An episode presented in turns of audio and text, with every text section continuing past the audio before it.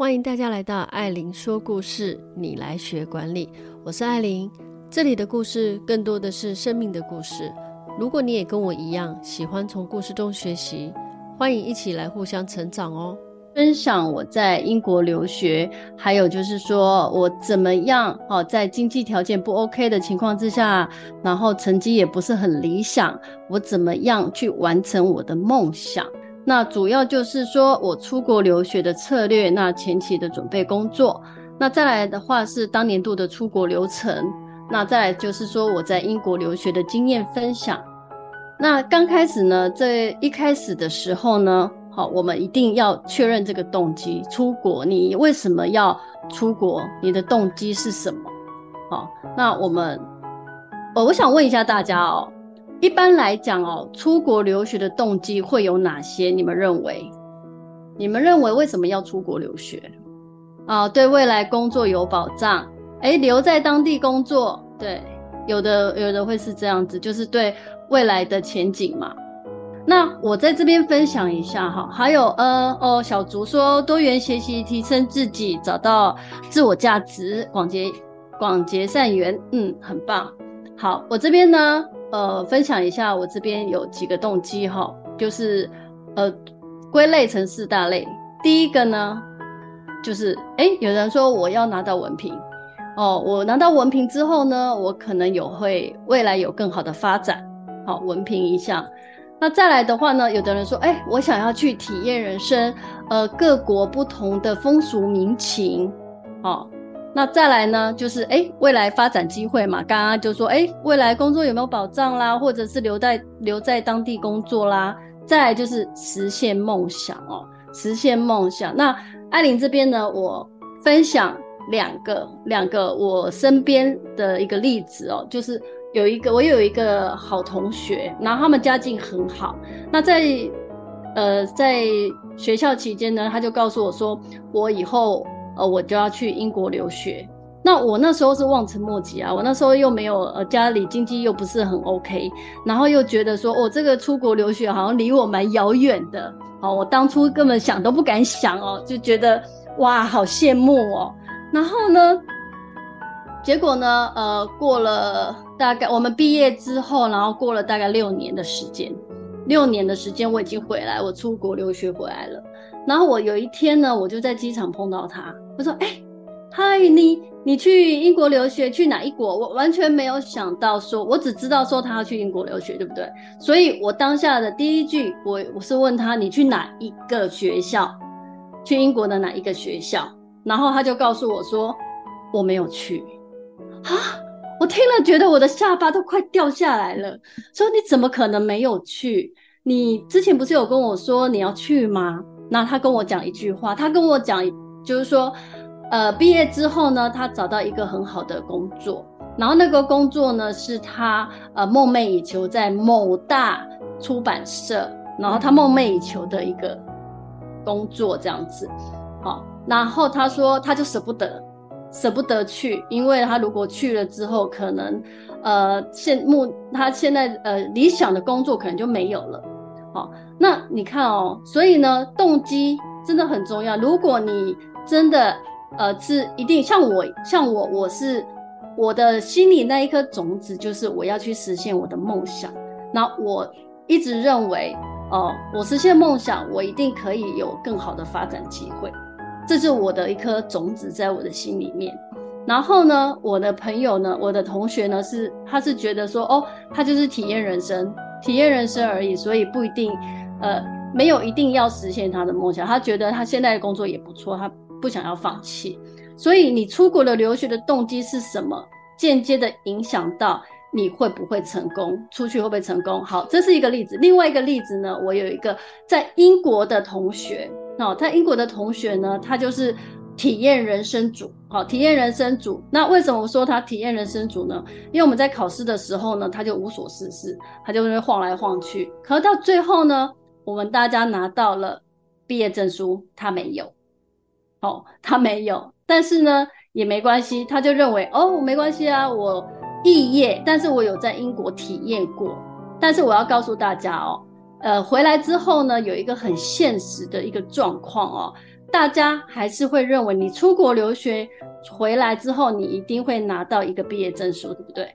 那如果你没有拿到毕业证书，我跟大家说，他在某个呃政府机构工作，那有有证书跟没证书，肄业跟毕业，好，他的薪水差了百分之二十，我就不说他在哪里了。OK，好，这是呃我我的一个经历啊，就是跟大家讲说，出国留学的动机非常的重要。好，然后好，它是一个你信念的基石，哦，是你出国能不能成功，能不能拿到毕业证书。好，那我们再来看一下哦，在这出国之前呢，哦，留学之前呢，你先来评断一下自己，你用我们用 SWOT 分析法啊，来评估自己身边的资源。好，你的优势、你的劣势、你本身的优势劣势，还有你的资源够不够？你的机会跟威胁是什么？好，我们来看一下哦。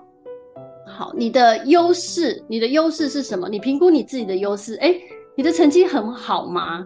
好，你语言能力超棒的吗？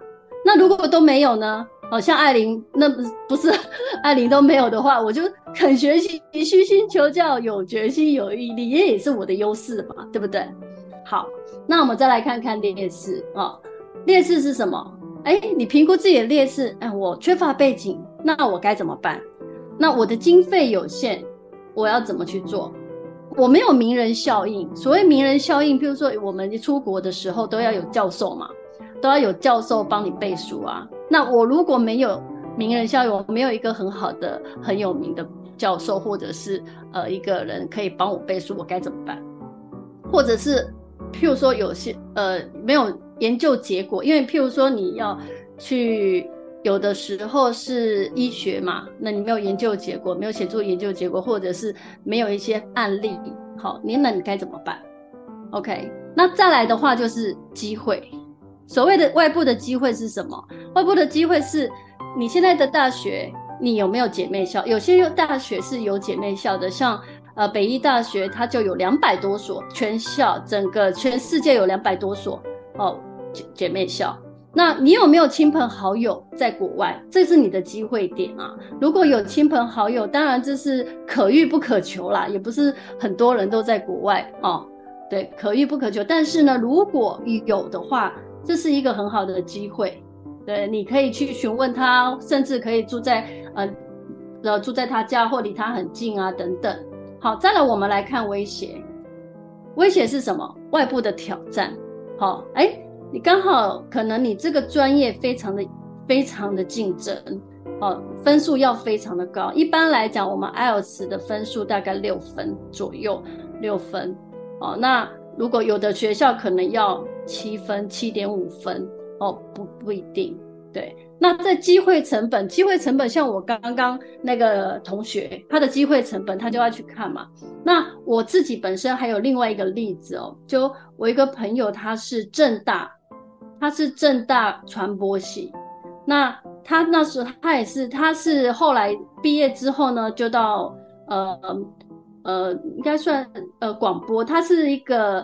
如果说她能够留下来在那里工作的话，她可能现在是一个女主播了。但是呢，她毅然决然的放弃了这个机会，她去英国念书，她去政经大学，也是一个呃很有名的学校，非常有名，伦敦非常有名的学校。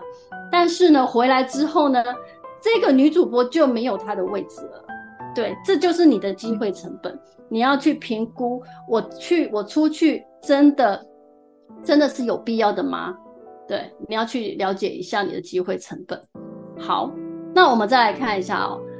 刚刚我们说了嘛，哦，你要出国念书，你们认为最重要的两个条件是什么？可以帮我写一下吗？你们认为最重要的两个条件，出国念书最重要的两个元素，钱。还是钱，没错，钱。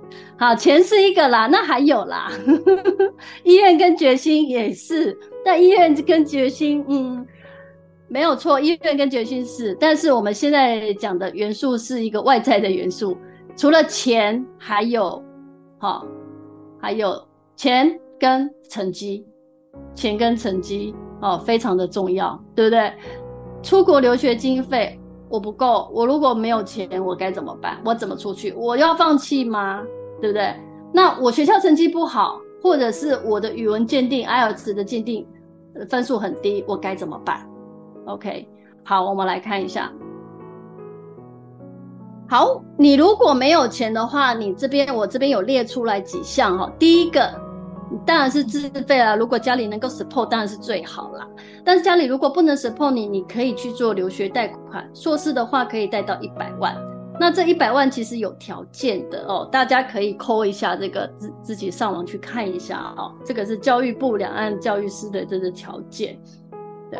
然后再来呢，好，就是教育部的留学奖金甄试。哦，它是有考试的哦，一年呃，每年的一二月哦，其实也快到了嘞。如果有人想要去的话，可以去考看看哦。一般生的话，一万块会提供一万六千块一年哦，提供一万六千美金哦，一万六千美金就是不到一百万啦，对，但也不无小补啦，年限最长两年。那公费留学的话哦，公费留学的话，这边也有也有一个总额的上限啦。那生活费呢？你也就是依地区身份别给，每年可以给到一万二到三万美元，其实还蛮高的哦。好，人文类十二万，最长四年；理工类九万，最长三年。其实公费留学真的是，如果你成绩不错的话，觉得倒是可以尝试一下。那当然呢，还有其他国家的奖学金。那其他国家的奖学金呢？你就要是每个国家的那个奖学金的。呃，政策不太一样，那你就是要去看一下，好，其他国家或或者学校的奖学金。那好，那我们再来讲，如果学校成绩那不好怎么办？好，再一个，在学校成绩不理想的话哦，一般来讲，我们学校成绩哈，全成绩会看 GPA，就是 Grade Point Average，学科的总平均的基点。那一般来讲，满分是四分哦，你至少要三分，三分以上。三分以上是什么概念呢？满分四分就一百分嘛，对不对？那你三分，你就是七十五分，你至少要达到七十五分以上的成绩，你的平均分数。好，那我们来看哦，你一般来讲硕士，我们在讲硕士哦，硕士的话有分为文科跟理科，再来就是企业管理。好，文科的话，嗯，A Master of Arts 跟。呃，Master of Science 是理科，哦，那这个文科跟理科它比较注重学业的分数，所以你至少都要三点五分左右，哦。那其实 MBA 的话呢，就艾琳我就是做过 MBA，我就是因为。我出国留学经费，呃，没有很好，没有没有办法，一开始毕业之后就马上出去，所以呢，艾琳是工作了大概三到四年的左右的时间，有一笔钱，然后呢，再跟家里呢，请家里协助，那这样子的话呢，我就是去读 MBA，MBA 的话就是着重在工作的经验，那工作经验你至少要三年，三年以上你就可以去申请 MBA，对。那我们再来看哦，那你除了在校成绩以外哦，你就还要有一个 IELTS 的成绩，这个就是你的语文鉴定的成绩。因为为什么一定要这个成绩呢？如果你英文不好，你到那边其实你非常的痛苦的，因为那边的话全部都是呃全文英文全程教学，然后所有的考试啊什么全部都是英文，你没有办法，你必须要达到基本的门槛。那如果呢，你的语文鉴定还是不是很 OK 的状况之下呢，你有两个方式可以做。好，第一个就是你去去念一个 Pre-Master，那这个 Pre-Master 就是在你毕业成绩比较弱的，哦，毕业成绩比较弱，可能呢低于七十五分呐、那或者是哎你想要转系哦，非相关学学术背景的，或者是语文成绩很差。然后未达大学同等学历等等哦，你可以去念这个 Pre-Master。那 Pre-Master 的课程呢，哈，三到九个月，至少都要三个月以上，至少都要三个月以上。然后再来的话呢，就是你会去念一个，如果说哦，那你只是成绩 IELTS 成绩差一点点，好，就可以念 Precessional。那艾琳之前呢是念 Precessional，我那时候念了大概。两八周，它是最少要五周嘛，五到二十周，我大概念了八周，八周，因为我那时候成绩，IELTS 成绩是五点五分，那平均至少都要六分以上。那我那时候念了 Precessional，念了八周两个月，然后我在学校就是学校给我一个 condition offer 啦。那所以我过去念了之后，念了那两年，他考完考试考 OK 了，就发给我一个六分的一个成绩，所以我就有达标，达到最低标。那是不是听得意犹未尽呢？不要走开，我们马上回来。好，我们再来看一下这个出国留学的策略。我们刚刚有说，来考一下大家。好，我们刚刚有说，如果说你经费不足，啊，经费充足跟不足，跟成绩好跟不好，那请问一下，如果你有钱，然后成绩又好，请问一下出国策略是什么？大家 可以写一下吗？明天就出发，好棒哦！明天你还是要准备啊，你没有明天就出发啦，你还是要准备，你还是要有学校啦。好，我跟你说哦，那北医大学有个学生超可爱的，他就告诉我说，那我就躺着躺躺着就好了吧。我就说，对对对，你就躺着，只要等那个批下来了，拿到 offer 了，你就可以出去了，选可以选学校了，没有错，没有错。好，所以呢。好，就是轻松出国留学，但是呢，好，刚刚说哦，成绩很好，但是经费不足呢，这个策略是什么？成绩很好，经费不足。刚哎，摩利斯大哥写说奖学金哦，哦，成绩很好，经费不足，那你成绩很好，你就可以去拿奖学金啊，找钱，呃，对，找钱，找钱从哪里找？我们刚刚有说，你可以公费是留学。那个教育部留学奖金，好，公费其他国家奖学金，哦，你就可以从这边来找。那如果说呢，你成绩不好，我有钱，但是成绩不好呢？刚刚有说啊，考考你们，透过人脉，透过人脉也不错哦，透过人脉。好，刚刚我们有人，好，人际资源，我们刚刚来看一下啊、哦。花三到九个月二补，哎，米尔斯不错哦，有听有听。好，对我们呢有两个，刚刚有说有两个选择，一个是 pre-master，一个是 pre-sessional。好，如果你成绩没有很好的话，你可以选择 pre-master，或者是你的那个语言鉴定没有很好，你就可以去念 pre-sessional。好，我们有这两个选择。但是呢，你成绩不好，然后呢，你又没钱，请问我该放弃吗？请问我该放弃吗？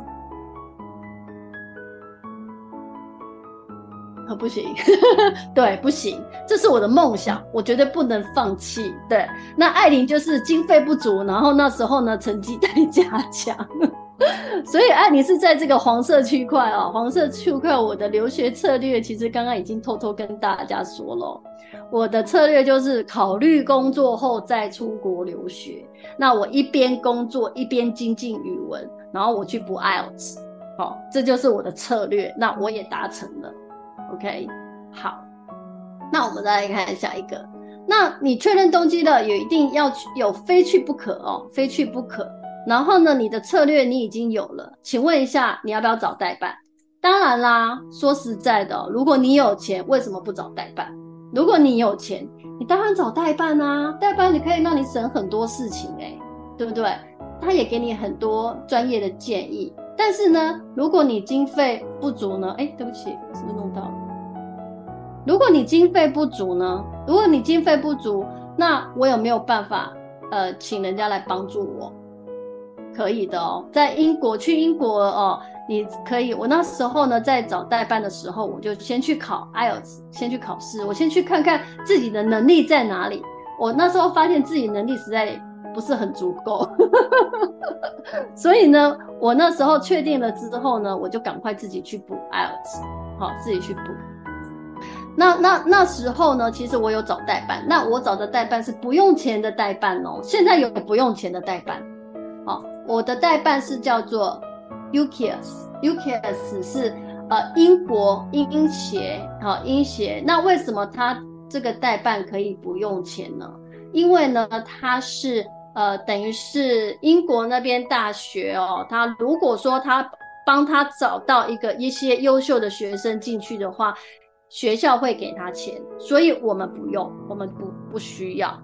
但但是呢，里面的一些人呢，呃，艾琳才其实幸还蛮幸运的哦。有些人真的是还蛮专业的，所以我那时候在写我的一些自传啊，或者是在写我的一些工作经历啊等等哦，都是请他们里面内部的人来帮我看的。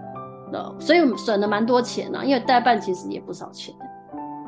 好，那我们再看代办找到了。好之后呢，我们就可以开始选学校了。那选学校呢，一般来讲呢，你一定要选保底的两家学校，保底的两家学校。那所谓什么叫做保底两家学校？就是我想要去剑桥，但是我可能分数不够，对不对？那我也没有把握。那你只能去找到你最有把握，我一定可以进去。我我大概有七八成的把握可以进去的。哦，你们至少要有这样子的一个呃选项，哦，至少要有两个选项，哦，学校。那一般来讲，那时候艾琳是找了六六到六到八家吧。一般来讲，六到八家了。有些人因为你去报名申请学校也要需要钱呐、也需要钱。好，那我们再来看一下，上面好，我们再来看一下这个。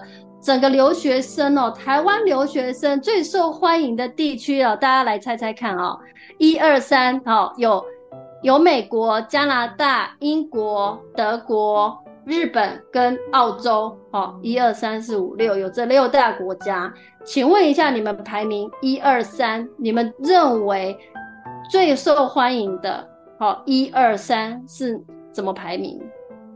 写在留言区。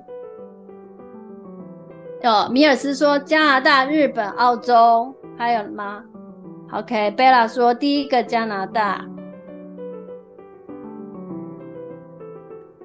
OK，还有吗？你们认为呢？哦哦，贝拉是加拿大、英国。OK，还有人？还有人吗？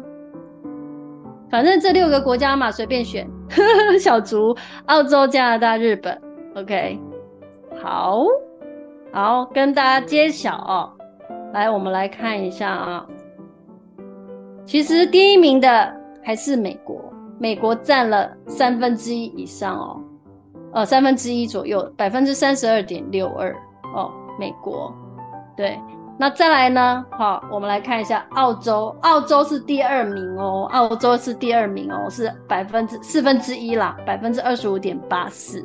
好，这个是二零二一年的那个教育部哦的数据哦。然后呢，再来看一下第三名是日本，有没有跌破眼镜？第三名是日本。那再来呢，就是英国是第四名，六点九四 percent。那再来是加拿大。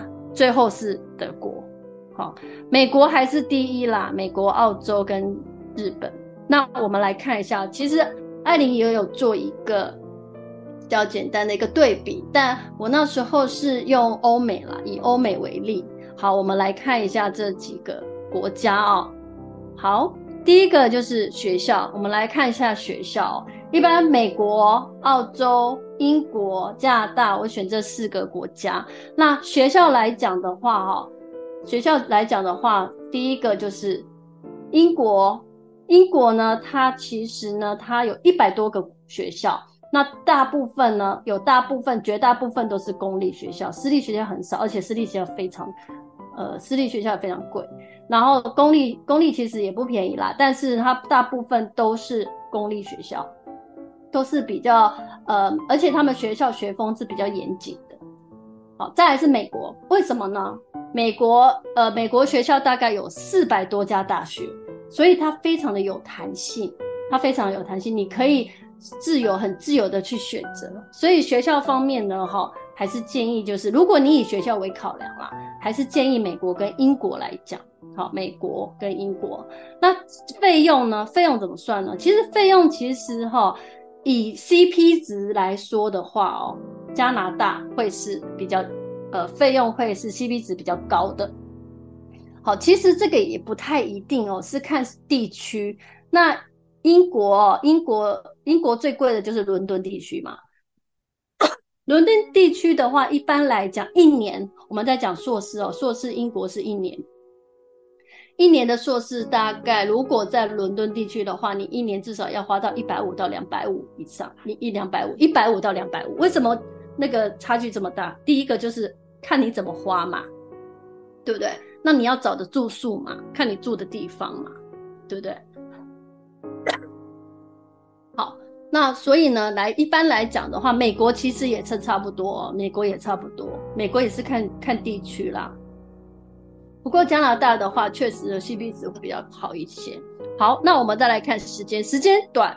刚刚我们有讲哦，在英国呢，硕士是一年的时间，但是呢，呃，其实在呃加拿大，加拿大的话，你可以就是。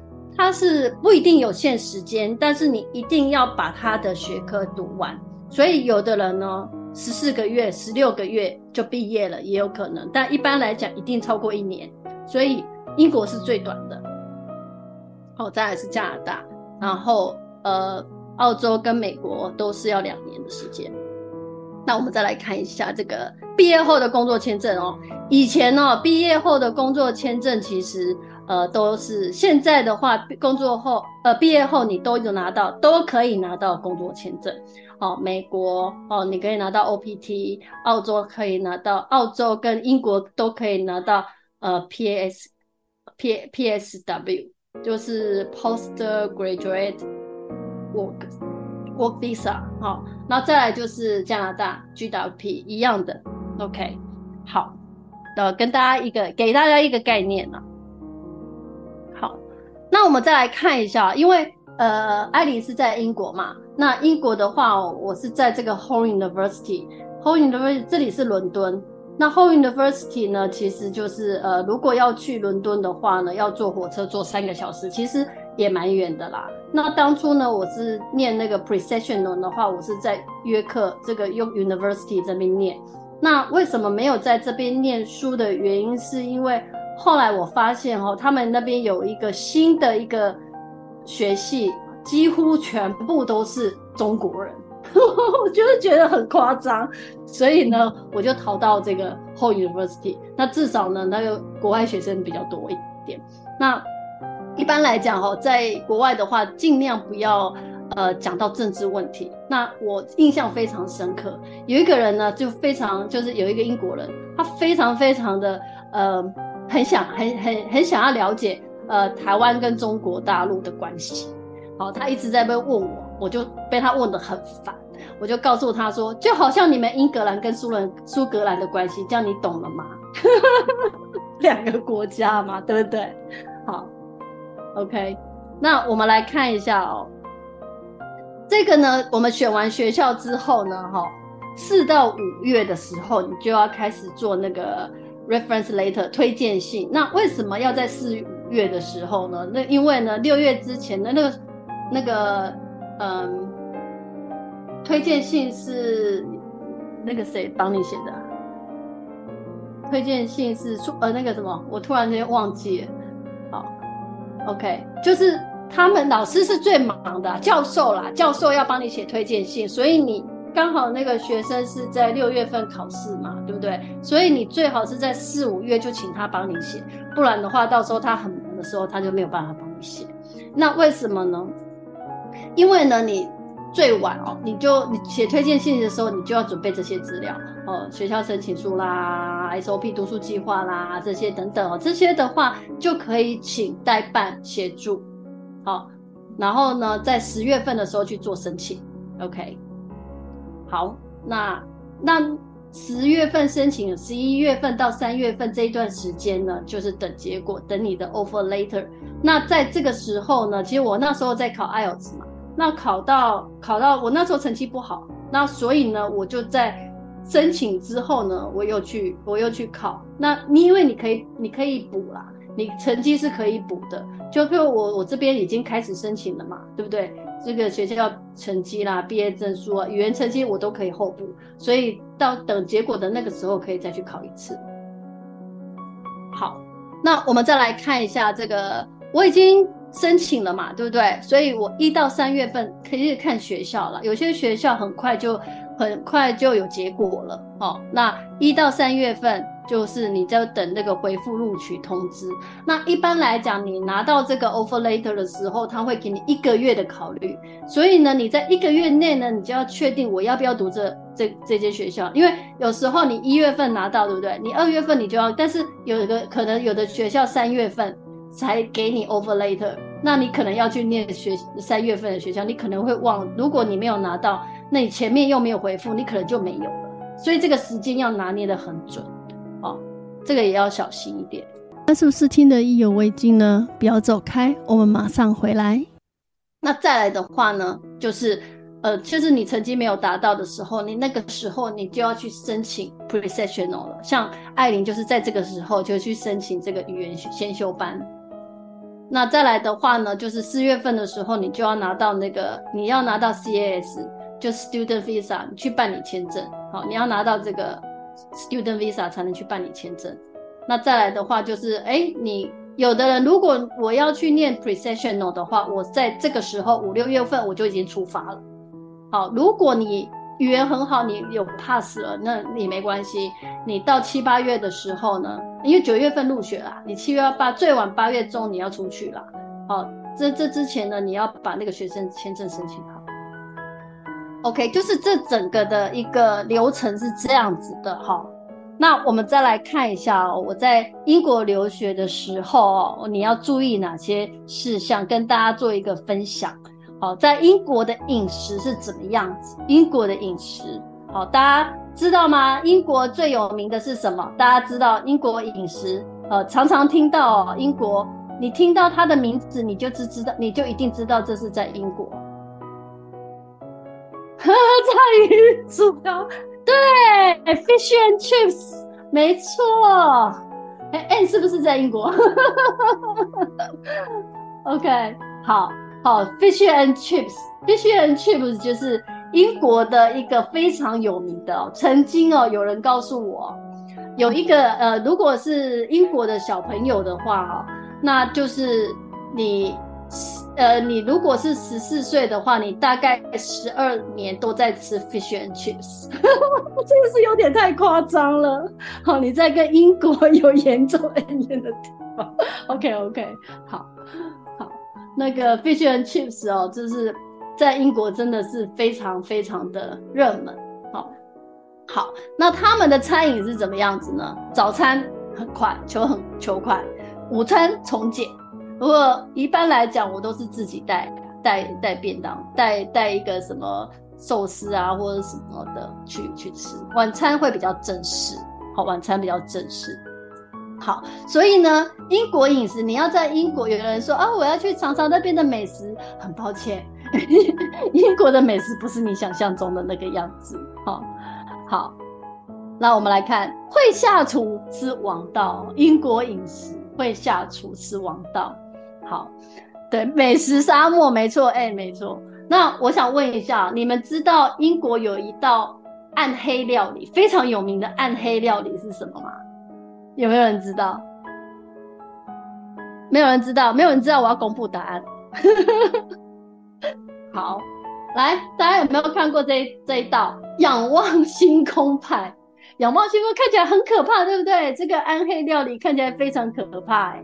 其实它有一个很美的故事啊，这个我就不说了，就让留着留让大家自己去搜寻哦。仰望星空派，哦，这个暗黑英国的暗黑料理，OK。想要去想要尝美食，千万不要去英国，这是我的忠告，OK。好，那我们在十一嘛，我们再来看英国穿衣要怎么穿，好。其实呢，英国呢，你一定要一定要带轻便雨衣，一定要有一个帽 T 哦。这个你就是要随身携带哦。如果当然的，就是说，如果是很夏天的话，你就是有一个轻便雨衣啦。这风衣必备，没错没错，对，没错。来，我们来看哦，它的整个的一个，其实呢，英国呢，哦，春夏秋冬其实是蛮明显的，好，蛮明显的。那冬天的话呢，呃，那时候有遇到下雪。我第一次，艾琳第一次看到下雪是在英国，那时候真的是土包子哦。看到下雪的时候就冲出去，哇，好开心啊。然后旁边的那个那个北京的小妹妹就说：“这看都不要看了，这有什么大惊小怪的？”OK，好，雨伞没有用，没错哦，那边风非常的大，你雨伞真的是没有用。好，那我们可以看到，夏天的时候是日落的时间在九点到十点哦，那是真的白天好长哦。然后那时候你真的会觉得，哎，为什么？嗯，那边的月亮比较圆，觉得哎，国外的月亮真的比较圆。然后那时候呢，九点十点哦，太阳才下山，很夸张。但是呢，冬天的时候呢，大概四到五点就天黑了。我那时候我还记得我在上课的时候，大概回到三点半下课嘛，三点半四点就走在路上，怎么是黑的？好恐怖哦！对，真的也是蛮妙的啦，就是蛮蛮能体验的。好，那我们来看一下哦，在英国的话，穿衣服哦，风衣必备哦，然后就是剥洋葱式，你穿个短袖，因为他们在室内都有暖气，哦，穿短袖，然后呢，穿个那个那个长袖的，然后有个风衣，哦，那艾琳呢的经验呢，曾经呢在一天当中呢遇到什么？遇到呃。天气非常晴朗，那突然间呢，开始乌云密布，然后下大雨，下大雨就算了，大风，大风大雨那就算了，还有另外一个下冰雹，我突然之间都觉得哇，怎么打下去这么痛啊？就一看是冰雹，哎，非常非常的可怕哦！我一国一天之内可。可以有这么多这么多的风情哦，气象真的不很很不一样。好，那再来看哦，我们十一住住是什么？好，我们来看一下住呢，我们有分嘛？呃，学校住宿，或者是你校外去租房子，然后或者是寄宿家庭，再或者是亲友家，亲友家是可遇不可求啦。好，寄宿家庭 long stay 那也是看运气啦。那原则上呢，哈，艾琳是这样子，艾琳。其实，如果你住宿舍，或者是你住宿舍的话，会有三种选择。一个是 studio，studio 就是你有私人的那个卫浴设备，然后私人的厨房，当然是豪华啦，豪华。你非如果非常有钱，你可以去租 studio。然后还有 in suite，in suite 就是你有自己的，就等于是我们的套房。哦，你有自己的私人的卫浴，但是你的 kitchen 是 share 的，你的厨房是大家一起用的。那一般来来讲，呃，一般来讲，艾琳是住 share bathroom，就是雅房。好，就是我们的浴室是共用的，而、我们的厨房也是共用的。哦，那个时候我在用 University，那时候住住这个雅房哦，一个礼拜也要七十二块英镑。哦，那时候艾琳那时候去的时候非常非常贵哦，一比六十三，你可以看看一个礼拜花多少钱住而已哦，不到没有吃，也不是学费，就只有住而已，非常贵，对不对？所以呢，那时候我我是建议大家如果要去住的话，第一个你先选学校宿舍，但最后你可以不要住哦，你可以退掉。你可以退掉，但是你退掉要找到人呐、啊，让他们要找到人啊，比也比较麻烦。那后来呢？哦，后来呢？我在 Home University，我就去校外住，我，我就去呃学校外面的跟同学一起住 apartment，哦，一间房间，就是也是一样是雅房。那时候一个礼拜就是五十二块哦，你看少了二十英镑哎，一个礼拜少二十英镑哦。那我四个礼拜一个月我就少了八十英镑，那时候八十英镑乘以六十三等于多少？对不对？我可以少那么多钱哦，差很多哦。那一般来讲呢，在英国住宿呢，就是学校住宿。刚开始如果你都不熟，很抱歉哦，学校住宿你可以要先选。那再来的话呢，到那边比较熟悉了，你就可以选择校外租屋。好，校外租屋确定是还是比较便宜一点的。好，那也要找到好的室友啦。英国有想到伦敦铁桥，有有有，好好，那再来的话就是交通，那交通的话呢，很方便啦，交通。哦，地铁啦、火车啦、公车啦，哦，甚至你可以开车。那时候艾琳是有国际驾照，但是它是左驾，非常可怕哦。那日本也是左驾哦。那你左驾的时候，那时候我在开车的时候，我都觉得我好像快撞到别人了，因为我们这样子擦肩而过的时候太近了，我还是没有那个距离，还是没有那个距离感。还是会觉得非常可怕。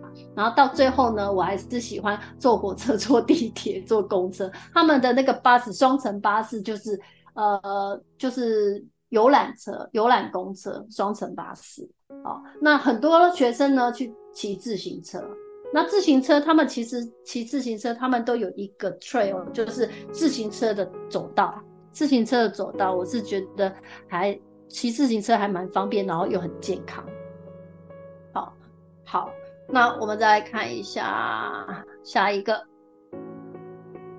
好，再来我跟大家分享一下整个英国的学制跟学风哦。英国的学制跟学风，其实呢，英国就是如果你读硕士的话，你是在一年。一年之内嘛，你就要完成哦，完成。所以它有分，它没有寒假、暑假，但它只有 holiday，holiday 就是三到四周而已，就顶多一个月啦。哦，holiday。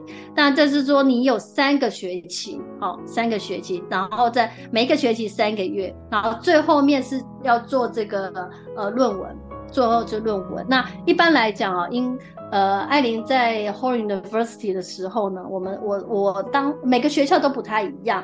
那我当初是，呃，每我们当初是一堂一学期，呃，一一周一周看一本书，一本书。然后我们我是 MBA 嘛，所以我们要做 case study。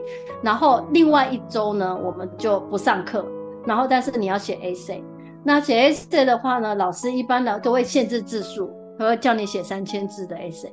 那我的同学呢，有一个人就是很，就是他觉得自己点子很多嘛，然后他觉得哦，自己蛮有想法的，可以呃，与灵感滔滔不绝这样子，所以他就写了五千字。结果很抱歉，五千字哦，在英国哦，你英国其实它的这个学制是怎么样呢？就是说你在写这个作业的时候，你一定要注明出处。那百分之七十、百分之三十是你的论点，百分之七十呢，就是要从别的地方去佐证。所以它跟美国很不一样哦。美国呢，呃，如果一般来讲，我这个同学如果他去美国，他写了五千字，其实美国教授是非常开心的，都会觉哦，你很有想法，你很有观念。那你很你很有很有自信，但是在英国却不是这么这么认为，所以呢，他那时候写了五千字就被当掉，所以你也要了解哦，每个国家的这个学制学风是怎么样子。好，那一般来讲哦，呃，有 t o Master、Research Master，那 Diploma Certificate 就是就是一般的证书而已，并不是。呃，毕业证书，好，它只是一般的证书，所以一般来讲，我们就是 Toastmaster 哦，教学的 Master。那教学 Master 一般来讲的话，学分就是五十分以上，就是你是 pass 的，好，它不是像我们六十分，它是五十分就是 pass 的。那六十到六十九就表示，哎，你这个还不错，七十分以上就非常非常的优秀哦。对，好，这就是英国英制学风哦。那我们再来看一下这个特别的注意事项哦，在英国你要特别注意什么呢？第一个，你要有自信。其实不是在英国啦，你是在国外的话，你一定要有自信，你一定要敢争取。那其实呢，在呃，学校当中呢，我们的学生呢是就属于印度。印度的话，就是他非常的有自信，又很敢讲。虽然呢，他的那个印度腔，英文的那个印度腔很重，但是呢，他们就是非常非常的呃有勇气，然后很很很很很会 show off，对，然后就是很会刷刷存在感。那曾经呢，艾琳就是。呃，有一个印度同学，然后每次都上去，然后啪啪啪啪啪讲一堆，然后我就会讲说奇怪，他到底在讲什么？然后我就问我旁边的美国同学，我就问他说：“请问你听得懂吗？他在说什么？”他说：“我听不懂。”然后我就非常的安心，那个美国人都听不懂了，对，这非常的好玩。好。那我们再来看一下，你要 open mind，你不怕丢脸，就我们刚刚讲的 open mind 不怕丢脸，而且要刷存在感。一般来讲哦，我们在我在念 MBA 的时候，我们是做 case study 嘛。那 case study 的时候呢，就是分组，一组一组，然后每个然后会有人上去。那曾经呢，哦，艾琳曾经呢就呃有一次就是那个脸皮比较厚，举手上去了，那老师呢就会对我。有一些呃，就是会对我有影响，对我有印象，就是就会会，当然啦，就是好的啦，印象是好的。对，有很多事情的话，哎，导师对你有印象，其实印是不错的。那再来的话呢，哈，就是我离开英国，我毕业之后回去去，我去大陆工作嘛。那那时候呢，我忘记把英国银行账户关闭。那英国银行账户关闭，那其实英国银行不像我们台湾哦，我们台湾是不是你要你存钱进去，他你要他要给你利息？英国不是哦，英国你存钱进去，你要给他保管费。所以那时候呢，我那时候我发现哦，我收到了一个英国银行的通知，说我欠他多少钱。我那时候真的吓到了，对，因为我忘记关闭了。所以呢，大家记得，如果在英国银行开户的话，你离开之后，你一定要关闭账户，不然他要跟你收保管费。我们同一时间，艾琳说故事，你来学管理，每周三中午十二点到一点，我们空中再会。拜拜。